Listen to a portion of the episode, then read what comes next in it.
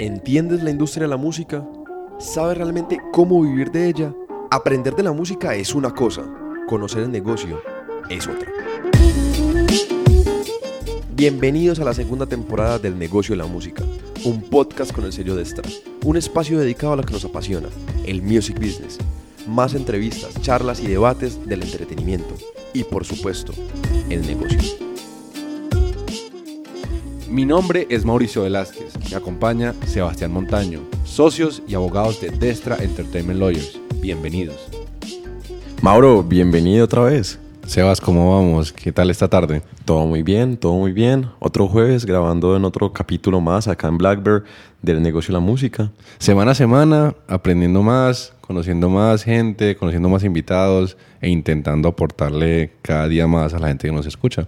Y hoy, hoy me parece que es un día buenísimo porque tenemos un invitado del cual vamos a aprender mucho de dos grandes ámbitos que hemos hablado desde el inicio del negocio de la música, que es la parte editorial de los compositores y la parte discográfica de los artistas. Y este invitado nos va a poder contar mucho de esos dos mundos. Entonces me parece muy interesante, tiene una característica especial. Porque es normal que uno escuche a un productor que obviamente interviene en ambos, o un artista que interviene en ambos, pero que un manager intervenga en ambos, o haya vivido y viva de ambos, es muy particular y nos va a permitir tener una visión que capaz le va a aportar mucho a la gente. Y, y como tip, spoiler, vamos a hablar mucho de los compositores, porque esta, este personaje, este invitado que tenemos hoy, actualmente es manager, uno de los más grandes compositores, diría que de toda Latinoamérica. Eh, entonces, algo que me interesa mucho saber y que mucho compositor tiene preguntas es cómo desarrollo mi carrera como compositor, cómo empiezo, cómo, cómo crezco y creo que es una incógnita bien interesante para desarrollar. Entonces, Mauro, sin más preámbulo, te invito a que presentes. Bueno, nos acompaña Lucas Vázquez, manager de muy grandes compositores, de grandes artistas, eh, trabaja en radio. Eh, bienvenido Lucas, muchas gracias por, por venir, por aceptar la invitación y por aportarnos tu conocimiento. Bueno, una feliz noche. Gracias a ustedes por permitir eh, venir a estos espacios de educación y de formación en la industria de la música. A ti, Mauro, y a Sebas por la invitación. Me presento, yo soy Lucas Vázquez, soy productor musical ejecutivo. Em, desde que tengo 14 años he estado en la música, ya tengo 39 años, empecé como músico, bajista mi generación era muy rockera o muy hip hopera y yo me incliné más por el rock, muy patineto. Ok. Me encantaba la música desde que, bueno, jugaba mucho eh, fútbol y skate y una vez me borré en la patineta y no más. tuve que dejar los deportes, pero pues aficionado, nada profesional. Y pues me dediqué más como a la parte de la música, empecé como bajista tuve bandas que actualmente pues existe ahí una banda de como de hardcore que se llama Grito. Actualmente soy, gritar. soy fundador, sí. Él es del equipo de Mauro. Mauro es puro heavy metal. Sí, ah, me encanta la música, pero yo el reggaetón. Ah, bueno, hay una particularidad porque pues soy experto en, la música urbana, pero también me gusta mucho las músicas muy, muy underground, pues, de todo. Soy amante a todo tipo de música, pero sí me identifico mucho con el reggae, con el dancehall, un poco de rock, sí. Y es una gran particularidad porque en el desarrollo de mi carrera lo exploté más con música, más comerciales. Ok.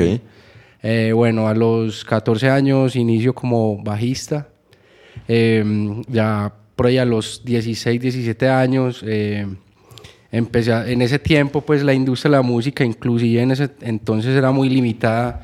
Eran como bandas de nicho muy chiquiticas y pero no habían concierto, no había nada. Pues después adelante con el tiempo se desarrolló el altavoz, pero antes de eso, para que llegara el altavoz, eran conciertos de barrio, chiquiticos.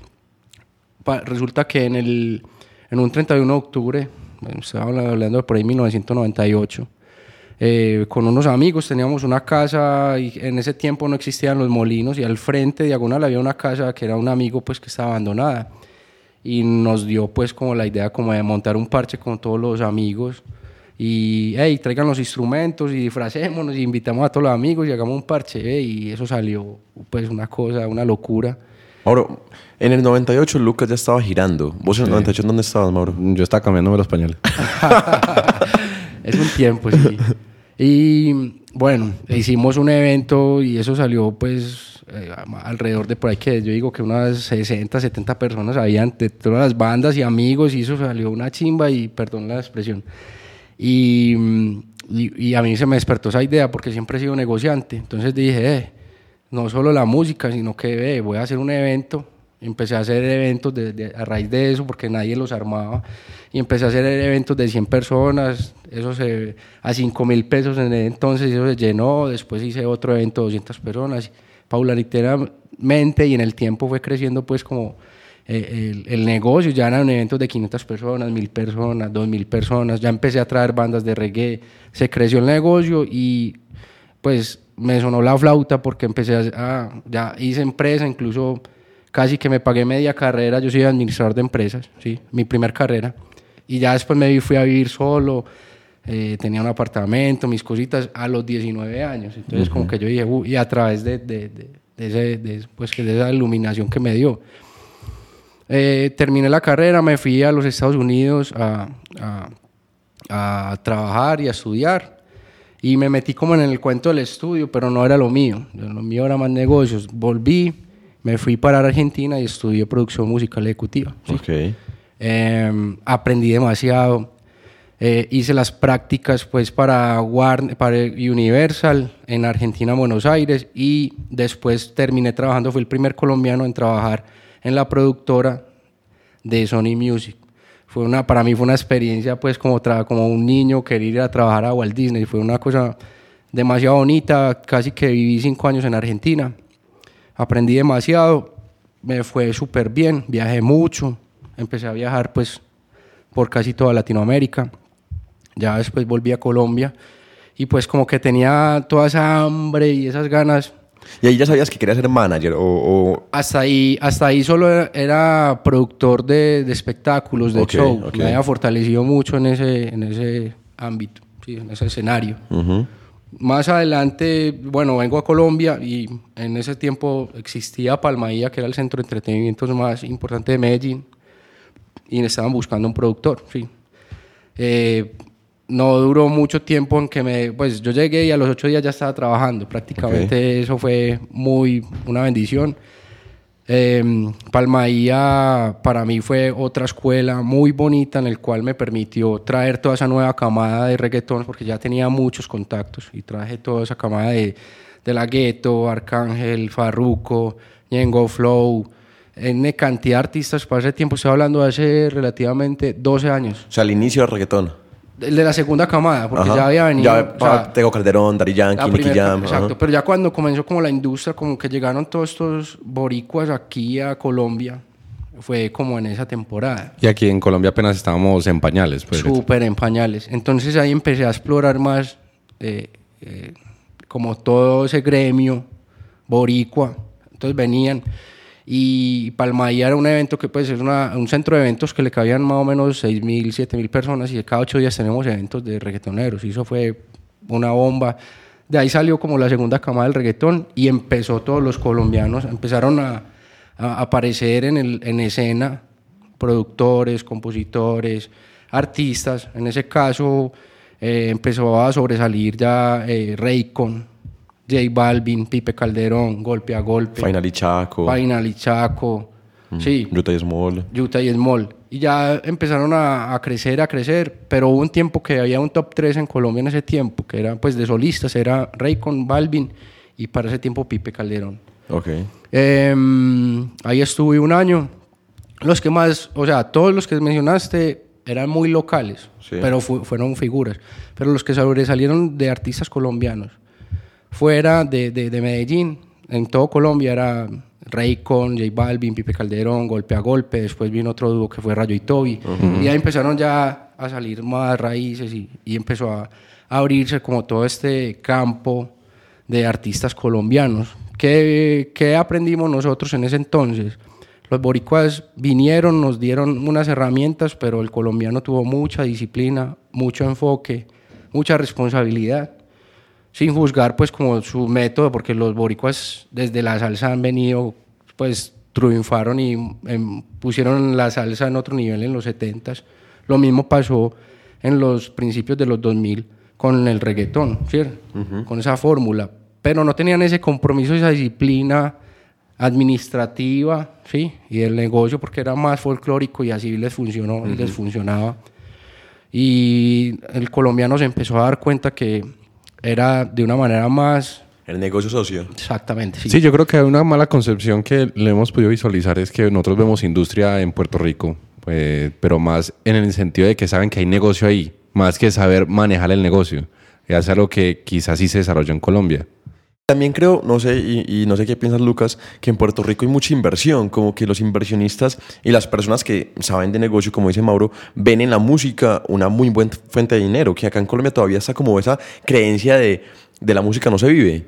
No sé, ¿cómo lo eh, ves? Ha, tenido muchas dinámicas este negocio, ha tenido también diferentes posiciones. Eh, antes, estaba hablando de dos años atrás, y requerías de un presupuesto muy grande para sobresalir en una carrera. Hoy en día el método cambió, hoy el día o el artista está una canción. Qué duro. Y, y lo más importante es que el artista no solo dependa de la canción, sino cómo explota su carrera a través de las plataformas digitales. ¿Cómo hace el marketing? Exacto, el marketing es la vitalidad y no tienes que tener un respaldo de un millón de dólares, ni de 500 mil dólares, ni nada. O sea, es un muy buen equipo de trabajo, la música muy ganadora, tener mucha actitud, tener eh, empatía. O sea, el, hoy la regla de oro de un artista es la empatía. si un artista no tiene empatía, por mucho talento que tenga, no progresa en este momento, porque incluso me atrevo a decir que un artista hoy está compitiendo no con un artista, sino que está compitiendo con entretenimiento, con generadores de contenido, influencers, youtubers, etc. Y entonces está en un escenario que es muy complejo y hoy todo es racional sobre el, método de plataformas digitales, de cómo me muestro, cómo puedo vender, cómo yo puedo acercar a las comunidades con valores agregados. Sí, ese es el éxito de un artista hoy en día. Lucas, me encantó eso que dijiste porque, en otras palabras, es nosotros lo que siempre decimos, que para que un proyecto musical sea interesante requiere de tres cosas. Primero, un producto distintivo, que en parte es lo que tú dices, tener empatía. Un artista sin empatía no conecta con el público y hoy en día la cercanía de las redes sociales implican esa empatía y ese producto distintivo. Segundo, un equipo de trabajo, como tú lo dices, fundamental tener un equipo de trabajo. Y tercero, una inversión. Y yo no siempre digo inversión en dinero, sino inversión en estudio, en dedicarse a entender este negocio, las reglas del negocio, pero también también en, ir a estudios de grabación, conocer equipos de trabajo diferentes, que creo que en últimas es lo que tú dijiste.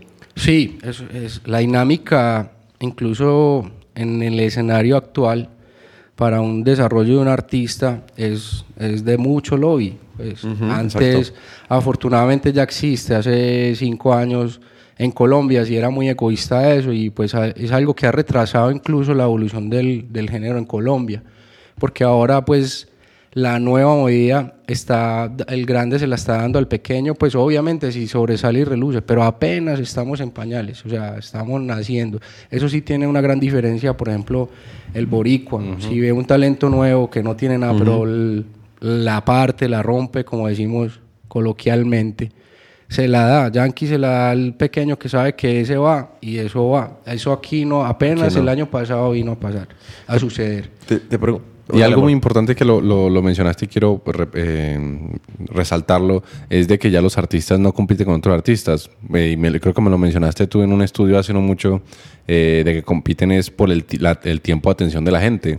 Ya la gente le inunda creadores de contenido, youtubers, influencers, Instagram, radio, televisión, un montón de fuentes de entretenimiento que ya el artista no compite por el momento de, música o de ocio de la música que antes todos teníamos, sino por un momento de atención de la gente. Entonces ya el espectro es mucho más grande. Sí, y el artista tiene que saber diferenciar ese escenario porque no puede caer en el error de que va a ser un generador de contenido como un influenciador o como un youtuber, un tiktoker, no. O sea, tiene que, si yo soy artista, tengo que mostrar mi campo de acción con, con contenido de valor. ¿Cuál es mi contenido de valor? ¿Cuál es mi vivencia en un estudio? ¿Cuál es mi vivencia en un show? ¿Cuál es mi vivencia en una entrevista? Pero que marque, que marque en las comunidades eh, realmente una conexión. Y ahí es donde vuelvo a tocar el tema muy fundamental que es la empatía. La empatía hoy, hoy cuenta como el respaldo del bolsillo hace cinco años que necesitaba un artista para poder sobresalir, que era presupuesto. Ya ahora los recursos son más amplios que solo tener dinero. Lucas, y te pregunto, eh, someramente, en todo ese desarrollo de carrera que has tenido, ¿a qué artistas y compositores has, has manejado y actualmente a quién manejas? Bueno, eh, voy a contar como mi carrera como profesional ya, en, ya cuando ya experimento ser management, ¿sí? cuando me meto de manager. Después de Palmaía, solo estuve un año, fue muy bonito, pero quería yo, pues ya, ya tenía muchos contactos y, y como que tenía esas ganas de hacer industria. Empiezo, después de Palmaía, empiezo con Pipe Calderón.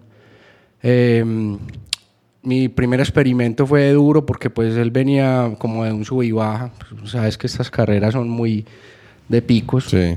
Venía como, como que había estado con un manager que lo había golpeado mucho y pues tengo una experiencia bonita con Pipe porque él y yo fuimos compañeros del, del colegio. Entonces, incluso cuando nos volvimos a conectar, había, después del colegio hasta que nos volvimos a ver, pasaron como 10 años.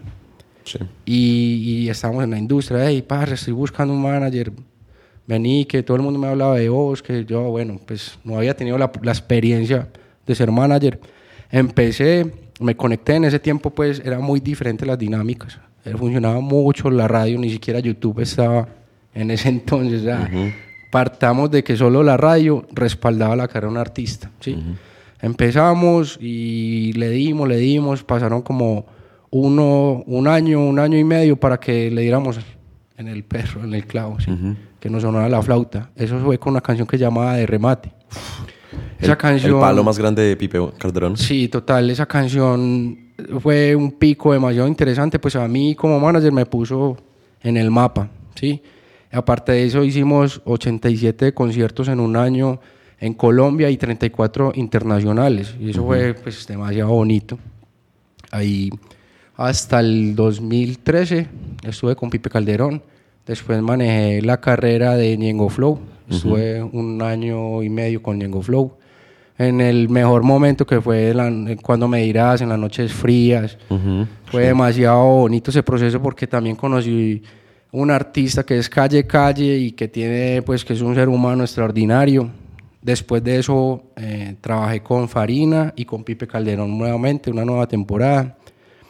No fue muy bien con Farina hasta llegar a un negocio pues que actualmente está pues con esa misma compañía y con Pipe Calderón.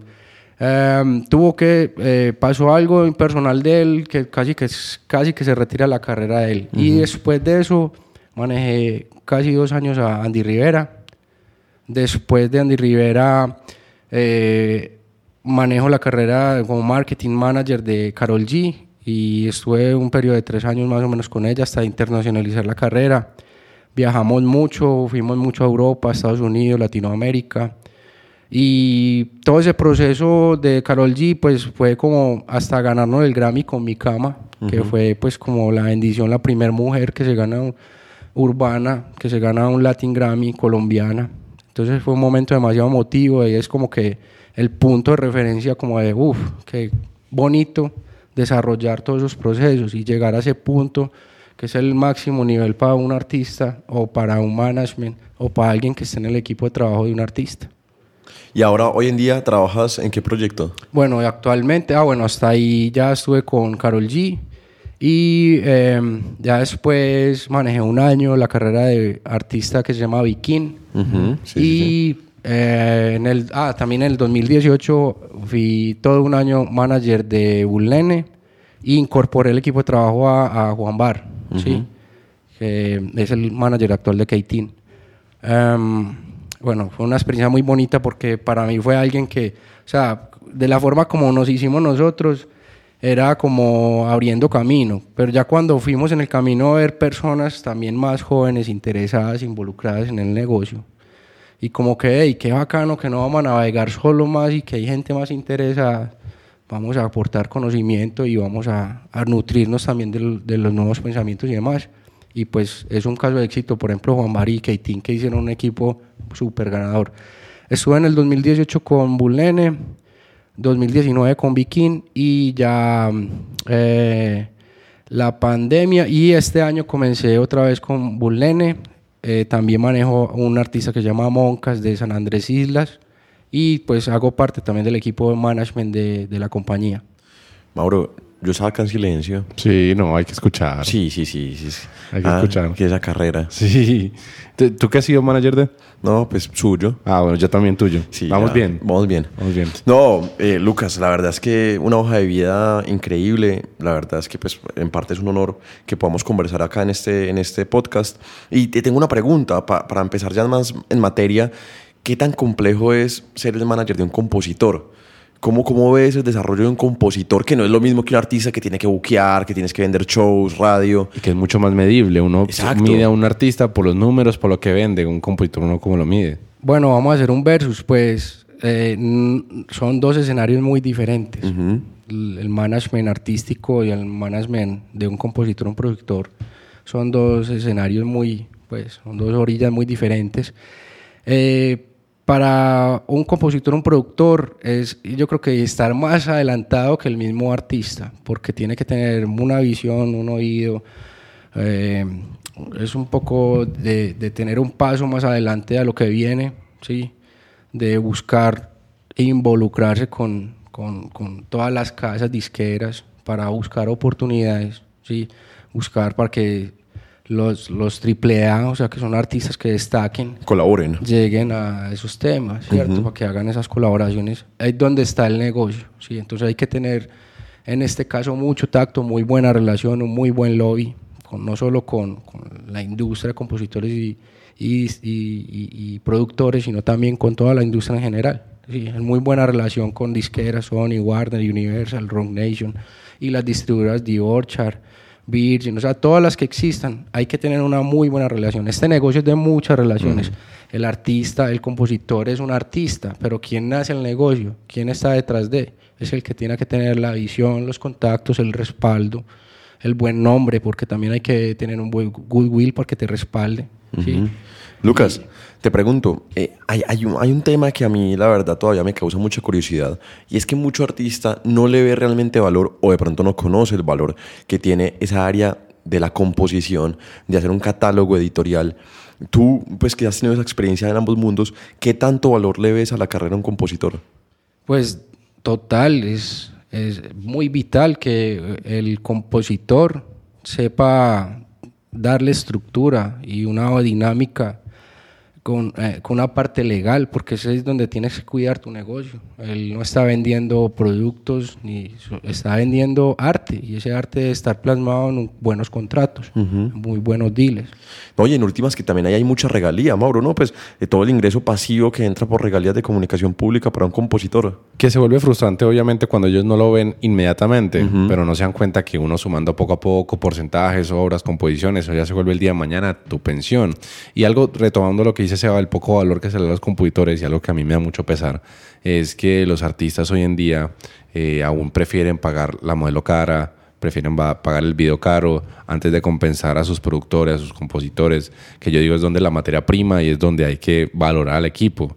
Sí, eh, ahí es donde ha- hay un hueco y hay un vacío muy grande en Colombia y actualmente lo hay. O sea, no hay managers, no hay management. O sea, es muy, es Sí, muy sí, sí. estancado, realmente no evolucionó. Y eso que tú dices es muy valioso porque manager no es el que se pone manager en el perfil de Instagram. literal. Bueno, hay- managers de, de- de redes sociales, hay managers, hay tres tipos de managers sí, en la industria y también hay tres tipos de formas de desarrollar carrera en la industria. Ahí está el manager que es el farandulero, el de la foto, el del Instagram.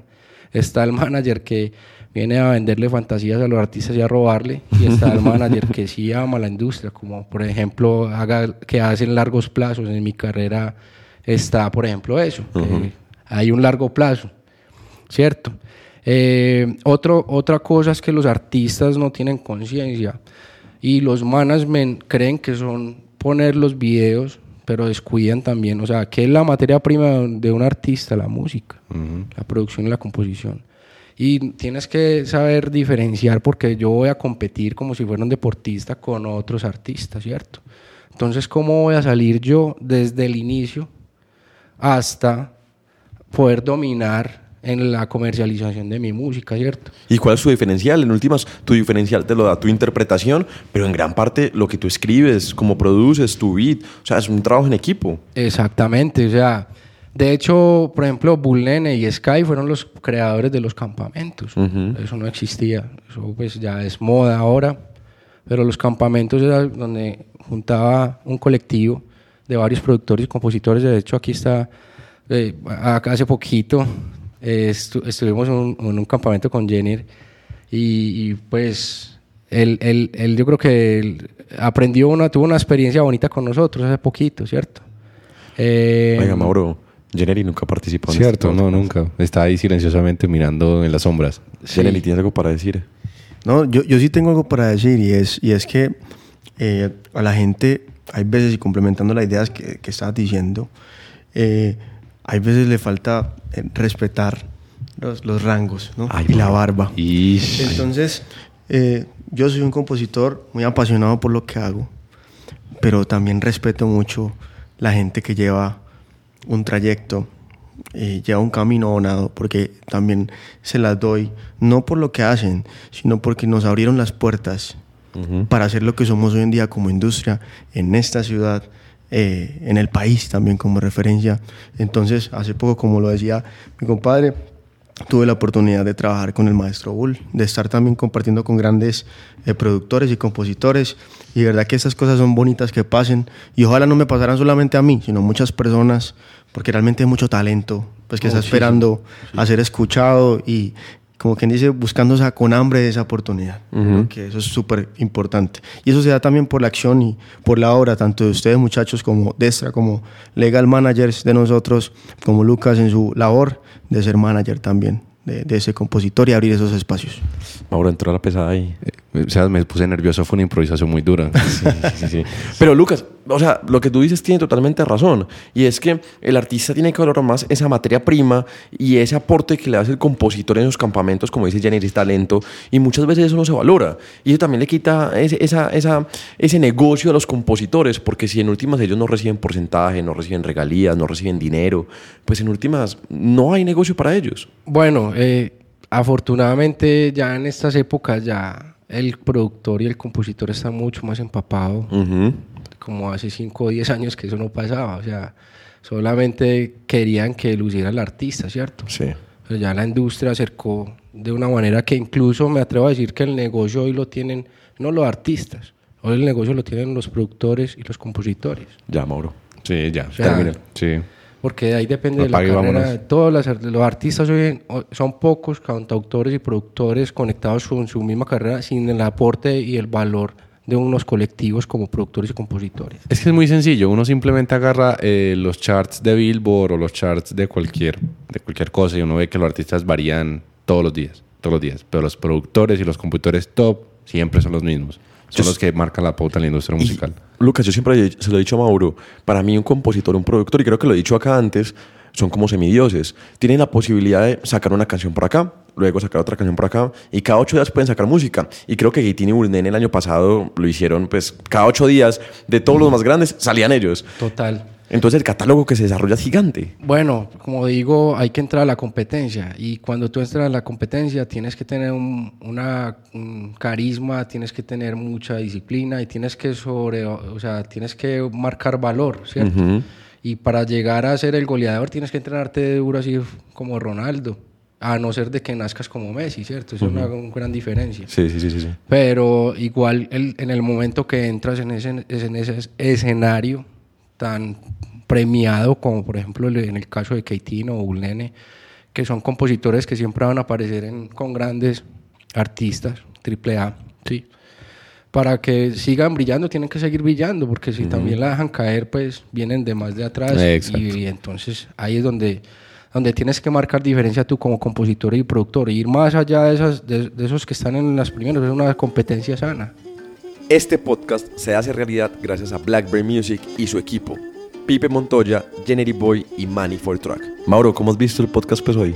No, excelente. Yo creo que es, es muy bacano cuando algo, alguien le dice algo que es verdad pero lo dice alguien que claramente lo valida. Bueno, no mismo decírtelo a ti, un man de 20 años que pues está apenas saliendo del colegio y no sé, que alguien que lleva una experiencia y ya lo ha hecho y ha tenido éxito. Pues ya uno sabe que no solamente es verdad, sino que está validado por alguien. Lucas, te pregunto, y, de pronto esto ya es más, más, complicado de responder, y es, tú como, tú como manager de, de ahora actualmente compositores, ¿tú qué piensas, y, y Mauro ya sabe a dónde voy, de que un manager esté en esa participación del split. Tú, tú personalmente, que ya has vivido tantos años de carrera como manager, ¿qué piensas de eso?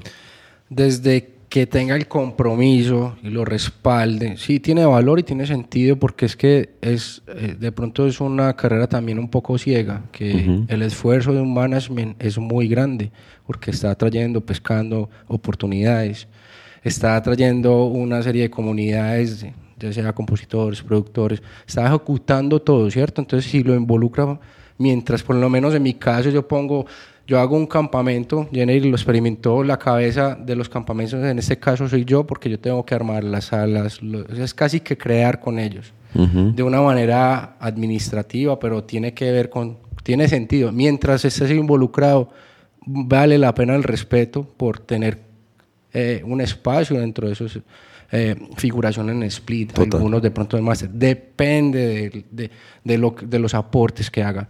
Pero si eres un manager que es, le llega a toda la mesa, eso sí me parece una falta de respeto y un robo, pues, porque hay que tener como conciencia, ¿sí? Totalmente de acuerdo. Como, con el lenguaje de la ética. Totalmente de acuerdo. Te hago una pregunta, Lucas, y es algo que es muy recurrente y me lo preguntan muchísimo y actualmente que tenemos varios clientes que son 100% compositores. ¿Cómo desarrollo una carrera como compositor, Lucas? ¿Cómo, y, esa es la, creo que la frustración más grande de todos los compositores. Y tengo una agenda llena de canciones durísimas. Sí, tengo 100 maquetas, 150 maquetas. ¿Cómo hago, para mostrarlas? ¿A quién se las mando? Bueno, lo más importante en la vida, y quiero que eh, pues, pongan mucha atención en ese punto, es saber hacer lobby. Porque de nada vale la pena que yo tenga en mi cabeza y en mi estudio mil canciones excelentes, pero yo no tenga relaciones. Lo más importante es tocar todas las puertas. Eso, la relación es vital. Y hay una facilidad hoy en día y son las redes sociales. O sea, tienes todas las puertas en tu celular. Sí. Hoy, hoy, hoy eso es una, pues, antes era un limitante, ahora es una, una habilidad, ¿cierto? Es, un, es, es, algo a favor. Yo puedo tocar las puertas, incluso mandando un mensaje de 10 personas que yo toque, que yo vea que en la industria en mi gremio me van a aportar. Yo le, yo le mando 10 mensajes, creo que uno me va a hablar. y pues multipliquemos por 100. Y la industria es grandísima. Entonces, estoy seguro de que entre más me muestre, entre más relaciones tenga, no solo lo que yo cree, no solo lo que yo arme en el, en el estudio con mi colectivo, mi grupo, equipo de trabajo, se quede ahí, sino que yo tengo que también salir como tú y como yo que somos comerciales a buscarles oportunidades. Literal, y sí, totalmente de acuerdo. Y, yo siento que es un trabajo complejo, y, y, vos y yo que lo vivimos como comerciales, es complejo salir, y se requiere dedicación, y se requiere de ese día a día, de lucharla, pero sin eso yo no me puedo dedicar a esto.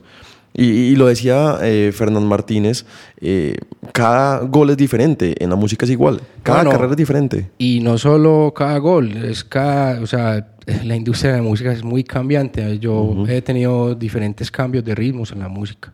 Empecé, cuando comencé en la industria eran los shows los que prevalecían en mi tiempo. Después era el, eh, no, primero, eh, primero el, el CD. En mis tiempos ya como profesional el CD, después eran los shows.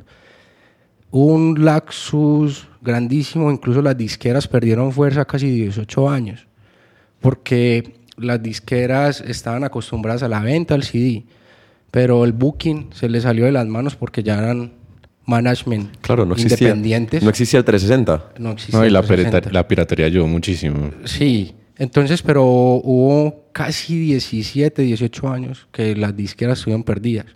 Cuando volvió, bueno, después de los shows, se fortaleció el management en la industria urbana latina. Se fortaleció tanto que sacaron carreras adelante de artistas muy grandes como Nicky Jam, por ejemplo. Eh, N cantidad de artistas que sobresalían en el mundo sin tener que depender de un disco, de un CD. Entonces vamos a ver dos cambios, el disco, el CD, al booking, que era totalmente muy diferente de los escenarios. Era de, de, la operación del disco a la operación de la venta de, los shows, ¿cierto? Ahí se mantuvo mucho tiempo y ahí fortalecieron. Cuando vienen las disqueras otra vez a coger mucha fuerza, perdón, eh, y volver al negocio cuando las plataformas digitales aparecieron, en especial YouTube. Ahí vuelven ellos a, tomar el poder porque empezaron a, a ver la dinámica de, del streaming, de todo lo que pausaba a través de, de, de, de lo que generaba los ingresos que rescataban YouTube y demás, Sound Exchange y todo eso, que para el latino fue pues una innovación temprana por, por, por la música que está pasando la, la industria de la, la música urbana, ¿cierto? Em, Lucas, ¿tú qué piensas de los compositores que se lanzan como artistas o de los productores que se lanzan como artistas? ¿Cómo, cómo desarrollo ese, cómo hago ese paso de compositor a artista en mi carrera? y es un riesgo. Muy grande. No lo veo, es complejo, pues una, es una decisión muy compleja.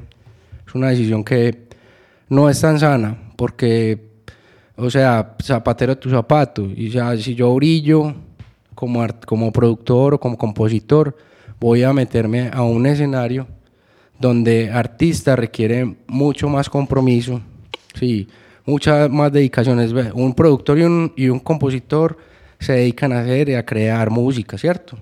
Mientras que un artista le toca hacer, poner la cara, o sea, tú no puedes interpretar. cantar, interpretar, por, tienes que hacer rueda de prensa, medios de comunicación, estar todo el día activo acá. O sea, la dinámica y el tiempo se vuelve un poco más complejo y un poco, incluso la rutina se vuelve más limitada. Esclavizante. Sí, total. Entonces, mientras que un compositor un productor tienen que estar ahí, ¿sí? No tienen que dar cara todo el día, e ir de un aeropuerto a un hotel, un hotel a un show, después los medios y etcétera. Eso es más complejo. Entonces, es una decisión compleja. Y yo creo que es súper importante el timing, el timing, el momento en que lo haga. Sí. Y, y- y si yo no entiendo las reglas del negocio y yo no entiendo cuál es el momento para hacerlo, yo creo que no hay vuelta atrás. Si yo me lanzo como artista, ya no hay, no hay reversa a eso. Sí, y también la inversión que tiene que hacer el artista. O sea, sí. un productor, un compositor no tiene que pues, arme sus equipos, sus, sus- sus jugueticos y ahí, ahí va el límite de inversión. Yo creo que algo importante también es que a pesar de que obviamente hay compositores y productores tan duros que dejan,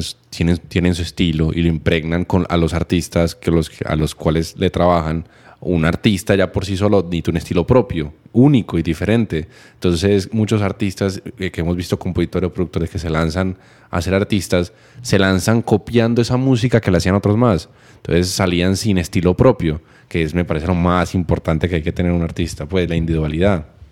Bueno, pues partamos de que Spotify, eh, o Spotify está sacando 70 mil canciones semanales. O sea, ¿cuánto hace, pues, en, en tiempos atrás eran los artistas limitados? Vamos a hablar de hace 10 años, el artista estaba lejano a la comunidad o a la población. Hace 5 años se volvió más cercano, pero hoy en día el artista tiene que estar ahí. El artista tiene que estar en el- eh, con, con la comunidad en la mano porque si no se le migran, ya no hay. Es, es decir, hoy el artista, si no cuida, amarra y hace remarketing con su comunidad, ya no tiene fans. O ya no hay canciones clásicas, hay canciones desechables. Ya las canciones no tienen un límite máximo de tres meses. Y si funcionó, le da una vida con un remix y máximo te durará seis, siete meses. Y eso, o sea, eso tiene, tiene su valor y también es malo. Es malo porque la música es desechable, pero tiene su valor y, y es como, no sé, un objetivo que yo siempre digo a los compositores y es que tienen que desarrollar y proteger su catálogo. Yo siempre digo una frase, y no sé cuántas veces la he dicho acá, pero uno es su catálogo. Muéstrame tu catálogo y te diré quién eres. Es un su hoja de vida. Su hoja de vida. Si yo no tengo un catálogo organizado con la Y es tu documentación legal, patrimonio, no solo hoja de vida, es tu patrimonio. Es su patrimonio. Es tu futuro, es tu presente. Tu pensión. y sí, pero de- de- ah, ¿cuál es tu pensión? ¿Dónde quieres llegar? ¿Cuál- mi, mi punto, Sí. que, que- que es fundamental para un compositor no solamente vender canciones, sino también entender que hay unas regalías y que hay un catálogo que yo tengo que organizar, que tengo que proteger. Si algún día quiero firmar con una editora, si algún día quiero un adelanto, si algún día quiero recibir regalías de BMI, de ASCAP. Y eso te hace un largo plazo. Entonces, para esa dinámica hay que tener un compromiso legal muy importante. Hay que donde tiene que entender el productor y el compositor desde el principio qué estoy haciendo, no solamente crear música. Es muy interesante y gracias a Dios hay empresas como ustedes hoy en día que pueden respaldarle y asesorar y guiar bien a un artista. Y se- es demasiado interesante que el compositor y el productor se acerque a abogados donde tengan la idoneidad, tengan un recursos y el talento humano para que eh, te respalde tu futuro. No, y ojo que esa pauta no estaba pensada, no está Mauro. pagada. No está, no, no está pagada. Sí, la superintendencia no nos va a caer. Sí. Pero no, eh, es totalmente cierto. Si yo no protejo ese catálogo, si yo no protejo mis creaciones, nunca voy a recibir regalías sobre eso. Y en últimas es jugar bajo las reglas, que es pues, obviamente el negocio. Exacto, ¿no? Y al final, eso es lo bonito porque nosotros revisamos un contrato, nos pagan y ya. No hay un ingreso pasivo, futuro, que es, es lo bonito del arte y la- los, los artistas no lo aprecian. Pero Lucas, mentiras porque Mauro ya está pidiendo puntos de máster. No, y- mentira, yo aún no estoy en ningún split por ahora. Pero mentira a lo que me refiero. Nosotros, la mayoría de la gente tiene que trabajar, hace un trabajo y es pagado por eso. Los artistas y los compositores, los productores pueden hacer un trabajo y vivir de eso el resto de su vida. Y la gente no, no- no entiende el valor de eso y no lo cuida. Bueno, es tan delicado porque he visto obras de, creadas por genios y aprovechadas Por otros. y malintencionados. Y que se volvieron ricos, millonarios y demás y dejaron en el rincón quien la creó. O sea, ¿quién cuidó eso? Eh, ¿De quién el descuido final? Exacto. Yo siempre... O sea, no fue el que se aprovechó, él fue un vivo. Exacto. Estamos en, el vi- en un mundo que igual la música es muy caníbal. Yo siempre he pensado que en la música nadie lo tumban. Eh, hay gente que sabe las reglas de este negocio y lo hablábamos con Juanito y hay gente que no sabe las reglas del negocio y es muy complicado uno desarrollar una carrera en una industria donde yo no conozco la industria, yo no sé cómo funciona, entonces pues obvio que eso va a pasar. Mauro, y hay un tema que me parece fundamental que toquemos eh, en este podcast que estamos hablando tanto de compositores y es cómo gana un compositor. Obvio, ya entendemos que el compositor participa en el split y tiene regalías, igualmente a veces le pagan, ¿no? Por, por su Lo normal. composición, en lo normal. Pero la pregunta es cuándo el compositor participa en el máster o si debería participar en el máster. Y ahí, Lucas, en tu experiencia, ¿un compositor debe o no cobrar puntos de máster o en qué momento? Si es productor ejecutivo, sí. De lo contrario, no debe aparecer nunca en un máster. ¿Ok? Es lo que yo siempre digo, porque una cosa es la composición, otra cosa es el fonograma, que obvio, hay momentos en que el compositor ya tiene un nivel que si yo, yo participo en ese, yo, yo le compongo, pero de mi máster, porque mi nivel ya... Exactamente. Cuando hay un productor ejecutivo que le dan la responsabilidad de entregar un disco, un EP, ahí tiene mucha repercusión, mucho protagonismo y pues si lo respalda su nombre, debe participar. Porque de ya lo hay- contrario, no. Ahí ya participas más allá solamente de escribir, ya él está participando activamente en la creación de la grabación y, es- y estoy totalmente de acuerdo con Lucas. Yo diría que las únicas dos ocasiones donde un compositor es normal que participe en el máster es cuando es productor ejecutivo y cuando no le pagan. Y cuando no le pagan. Que es muy normal compensar la falta del fee por un porcentaje del Total. máster. Que yo siempre, siempre le digo a los compositores, negocien. Hey, no me vas a pagar lo que yo cobro, ok. Entonces, pues no, no, no, no, no te estoy diciendo que te trabajo gratis, pero págame con unos puntos de máster a través del tiempo. Entonces, me parece súper sabio, Lucas, y muchas gracias por aclararnos ese punto. Lucas, ahora entramos a una sec- sección en este podcast que es tres consejos. Tres consejos. Tres consejos que le quieras dar a un manager o a un compositor o a un artista a la hora de desarrollar su carrera. Entonces, tres, esos son tres punchlines. Sí, aquí es donde eh, ponemos a prueba tu lápiz, donde empieza a, a improvisar. Bueno, eh, El primero, El primer consejo para un management. Un management debe estar muy actualizado, debe ser muy dinámico, debe generar muy buen lobby, muy buenas relaciones, empaparse de qué está pasando y ir un paso más adelante. Ese es el primer consejo para un management o El- para un manager. el segundo para un compositor. Eh, ah, te- eh, aclaro también, para el manager tiene que entender la dinámica del juego actual, es decir, hoy en día cómo estamos jugando y cómo voy a, experimentar los escenarios al artista, compositor o productor en el cual yo quiero ver reflejado su carrera. Hay un punto que me interesa tocar ahí, Lucas, y es cuando yo me puedo llamar a, a mí mismo, soy un manager. ¿En qué momento? Cuando tengas el respaldo del negocio a, tu favor, cuando realmente entiendas la dinámica, los tiempos, las relaciones, donde te involucre y te respalde eh, eh, la industria, donde toda la, eh, la comunicación que le das a la industria llegue a favor a ti. Ok.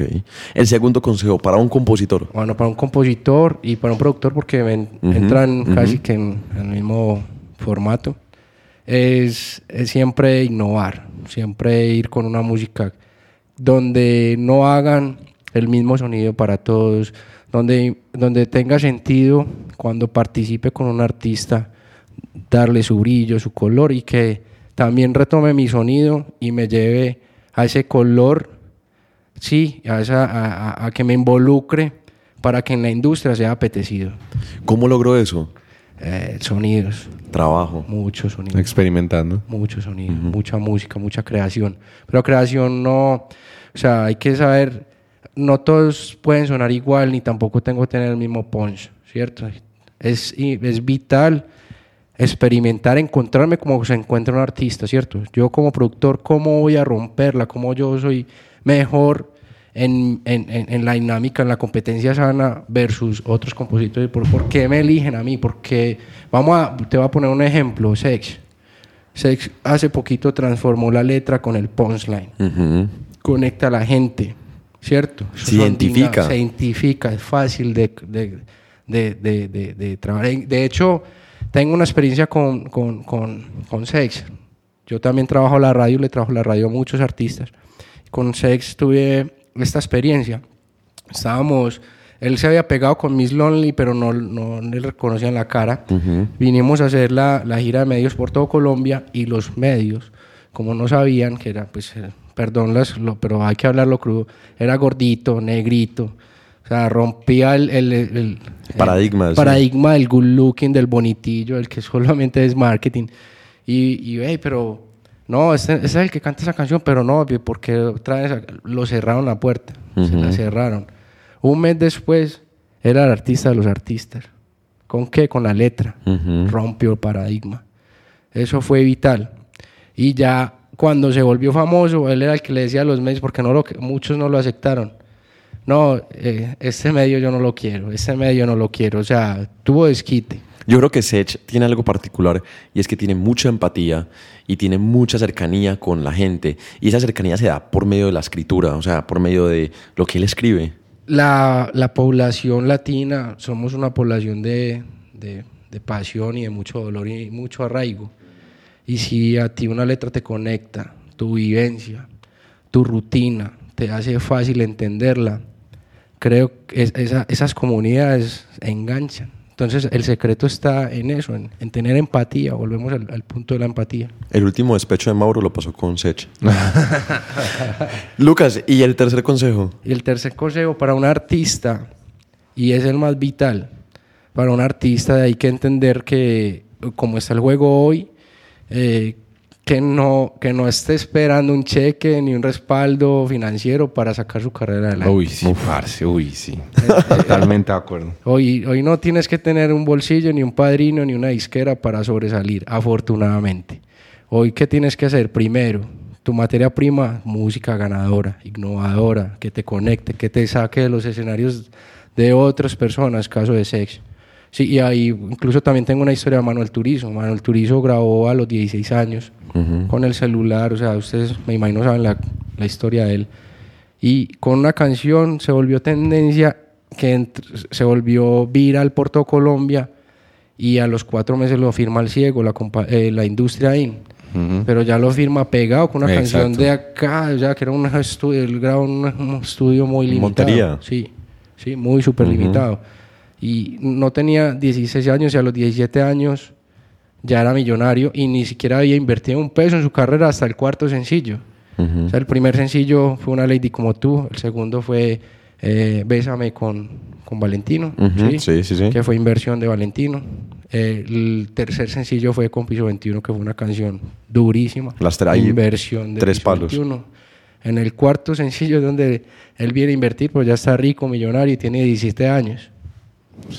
Pero es que totalmente porque la gente espera que, que le caiga, no sé, el ángel del cielo. Exacto, y él no tenía ni padrino ni disquera. ¿Sí me entiendes? Sí. Esa es la dinámica. Entonces, ¿qué juega hoy la música?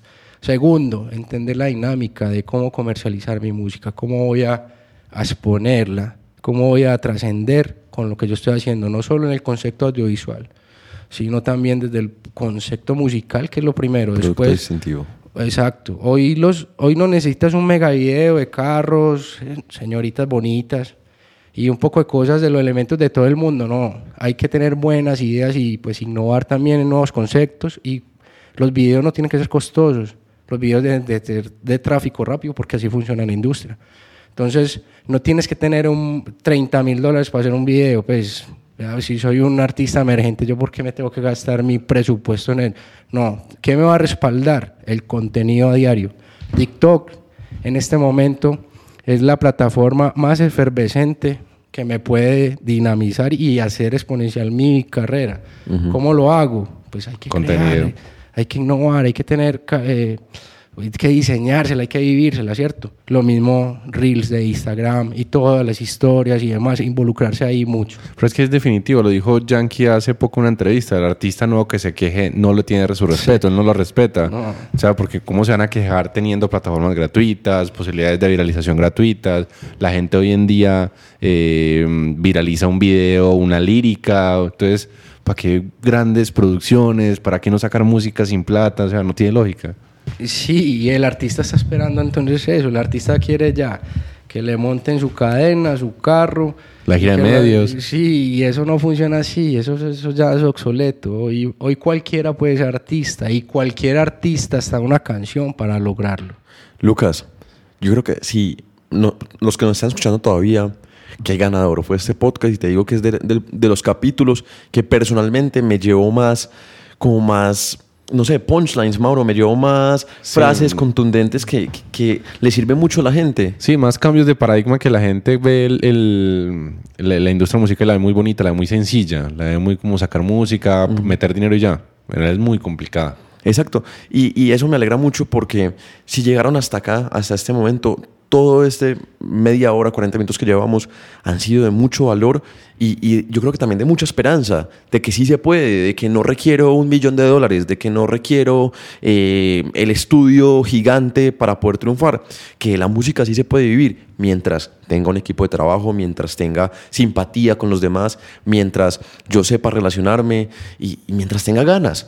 Exacto. Es disciplina, Disciplina. vinculación 100%. Bueno, hay tres pilares vitales para el desarrollo de una carrera, no solo para los compositores y productores o management, sino para el pilar de la música. Un artista quiere desarrollarse y quiere brillar, pues tiene que tener tres pilares en su, en su vida. Primero, mm, la materia prima, o vuelvo y repito, que es la música, tiene que ser trascendente y una cosa volada, pues que me ponga más rápido ahí. Segundo, un muy buen equipo de trabajo, que sea un- el talento humano de un equipo de trabajo puede potencializar la carrera de cualquier artista, ¿sí? Hay que saber estudiar quién es, quién va a estar detrás de, qué ha hecho, cuál es su hoja de vida. Hay que investigar quién te va, quién te va a acompañar en ese proceso, porque también vienen los aprovechados o los faranduleros, lo que hablamos ahora. Y un tercer eh, eh, pilar son los recursos. Los recursos no son los monetarios, los recursos es lo que, lo que tengo a mi alcance, a mi disposición, para poder dar un paso más allá. Mauro, terminamos como empezamos. Dimos todo círculo. Sí, literal. Mauro, ¿cómo viste el podcast de hoy? No, excelente. Yo que lo, lo vuelvo a decir y es muy bacano y lo, lo deberían aprovechar. O sea, esto no es sencillo. La gente en Colombia y en muchas partes de Latinoamérica es muy celosa con la información. Por eso apreciamos mucho a la gente como Lucas, con tanto tiempo y tanta experiencia que viene aquí a aportarle a la industria, a formalizar la industria, que nos va a beneficiar a todos. O sea, crear industria en Colombia nos va a beneficiar a todos. Hay- Hay algo muy importante e incluso pues eh, viene de tiempos de atrás, la información debe ser compartida. O sea, si tú no compartes la información no evoluciona nadie. Y soy de las personas que amo compartir la información porque también me costó mucho aprender y saberla, pero no hay una persona que tuviera el conocimiento y que yo pudiera tocarla y decirle, venga, cómo se hace, sino experimentarle. Pero si yo sé, yo como no puedo compartir esa bonita información con una industria que nos ha dado todo. O sea, yo he viajado medio mundo gracias a la música. ¿Por qué no vienen los de atrás a hacer lo mismo y que se coman el mundo? Así de es. algo, del gusto. Esto es una carrera que es arte, que se aleja de ser eh, una carrera como un médico, como si fuera un ingeniero. O sea, es muy diferente. Es arte con negocio. Lucas, y por eso mismo, pues te agradezco que hayas venido hoy, que hayas sacado este espacio para hablar con nosotros, para contar tus vivencias, tus anécdotas, tu conocimiento con toda la gente que nos escucha. Entonces, de nuevo, muchas gracias por acompañarnos. No, Seba, Jenner y, y, pues Mauricio, muchas gracias por el, por el espacio. Eh, ojalá podamos volver a compartir otra Define vez eh, los micrófonos y pues compartir un poco de experiencia. Mauro, mucho otro capítulo más del negocio de la música.